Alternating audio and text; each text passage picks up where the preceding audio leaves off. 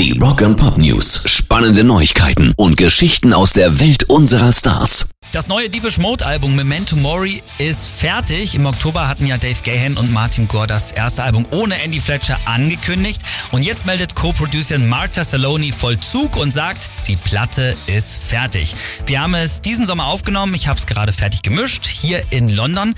Es war eine sehr spannende Erfahrung auf kreativer Ebene, dank der ich Sounds und Arrangements ausprobieren konnte und dabei frei sein konnte, mich mit neuen und experimentellen Ideen und Vorschlägen auszudrücken, sagte Saloni jetzt in einem Interview. Und Memento Mori, das Album, kommt ja dann auch schon im Frühjahr. Rock and Pop News. Mumford Sons machen ein neues Album.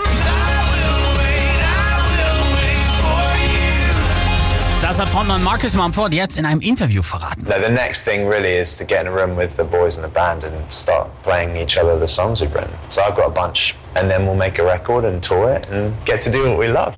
So, jetzt gehen sie ins Studio, um sich ihre neuen Songideen gegenseitig vorzuspielen. Er hat alleine genug schon für zwei Alben, sagt er. Und Oh. dann wird aufgenommen und nächstes Jahr gibt's dann Album und Tour.